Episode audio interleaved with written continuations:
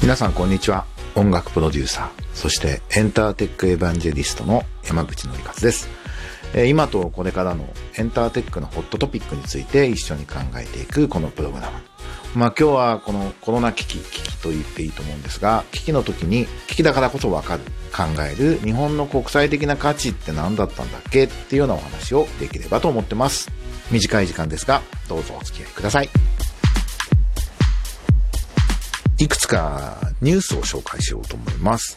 ニュースウィークでドイツ政府がアーティストは必要不可欠であるだけでなく生命維持に必要なのだとメルケル首相が言って大規模支援したと。いい話ですよね。このなんかうるっとしますね。必要不可欠だけでなく生命維持に必要なのだと。音楽はっていうことですよね。また、1兆円の拠出も新型コロナでイギリスやドイツなど各国が文化支援を続々発表。誰も失望させないっていうようなニュースもあります。あのー危機の時にやっぱり本質がわかるっていうのは人間もそうだし、企業もそうだし、国も同じだと思います。以前、アマゾンがコロナ危機なんで CD とレコードの販売を停止しますって言いやがって、まあ音楽は不要不急だとアマゾンが判断してるのねと、その会社の本質なのね、知ってたよっていう。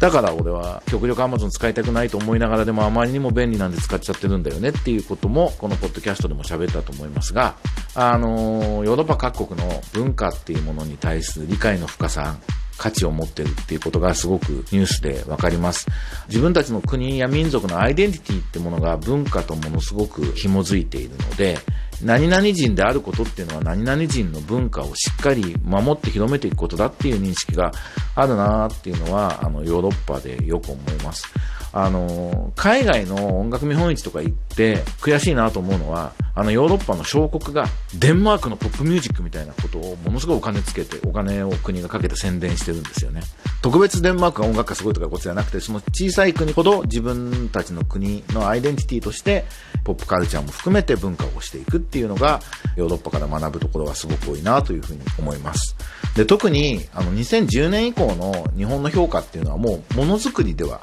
ないわけですよね。あの、自動車産業でかろうじてトヨタが頑張って、一応世界一の看板を掲げてくれてますけど、守ってくれてますけど、もうこれから電気自動車と自動運転、車がエンジンにハンドルがついたものから、椅子に OS がついてコントロールするソフトに変わっていく時代であることはもう確定していて、その時にトヨタが優位性を本当に保てるのかは微妙なところです。頑張っていただきたいですけれども、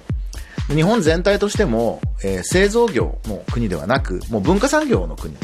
なっているっていうことを意外にみんな、特に上の世代の人ほど気づいてないなっていうのが、日本の問題点、大きな課題だというふうに思います。今日本っていう国のブランドは、国際社会におけるブランドって、長い歴史だとか、ライフスタイルだとか、そういうことも含めた広い意味での文化によって高く保たれてるっていうのは、これ紛れもない事実だと思います。一番大切なのは、えー、と多様性があって独自性があってで深みがあるというのが多分日本の強みなんだと思います。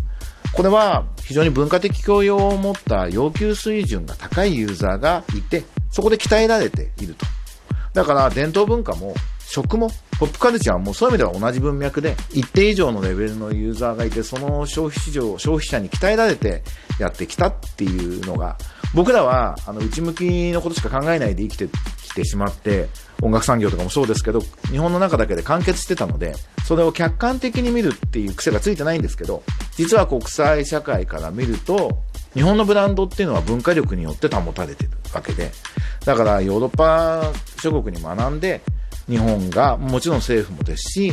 文化産業、アーティストのことをきちっと大切にしていくって姿勢は大事だと思います。同時に、あの、日本側で足らないの、業界側というか、アーティストサイドも足らないのは、もっと自分たちが価値があるんだ、社会に貢献しているんだっていうことをしっかりロジック持って主張していくってことはすごく足らなかったなと。大体あの、エンタメビジネスやってる人は国のお上とかいらねえよって思ってる人多いんで、僕もその気持ちはすごくよくわかるんですけど、ただきちっとそういう価値があるものだっていうふうに主張していくっていうのは今の時代大切なことだなというふうに思っています。そんなふうに思ってるさなか、すごく僕が嬉しかったのは、あの、星野源が動画を上げたっていうね、うちで踊ろうっていう。えー、弾き語り動画で、これにみんながどんどんコラボしていくっていう現れていて、なんかその、な、音楽家って、今僕はロジックが大事だみたいに言いましたけど、こういうことを音楽家がやってくれてることが、あの音楽の価値を危機の時こそ、家にこもってる時こそ気持ちがこう落ち込まないように、ね、もしかしたらコロナで死ぬ人より自殺者の増える数の方が多いんじゃないかって言われてる今の日本で、こういう動きをちゃんと音楽家がやってくれてるっていうのはすごく大事だし、ありがたいことだなと、星野源かっきいなというふうに思いました。ぜひその動画もまだ見てない人は見てみてください。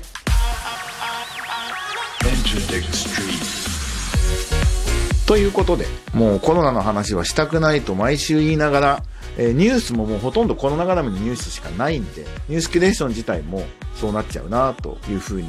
思うんですが、もう多分、緊急事態宣言とやらは出る、間もなく出るようですが、あんまりそれで泡食わずに、ちゃんと自宅をベースに快適に自分のストレスも免疫力下げるんでね、コロナに負けずに自分がやれることをやっていくっていう姿勢は大事だと思いますので、惑わされずに、テレビのワイドショーとか家にいるから見ないようにして、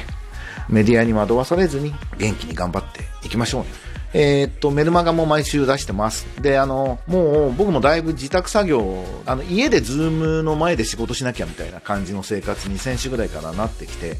えー、今噂の Zoom 飲み会とかも始めようと思ってます。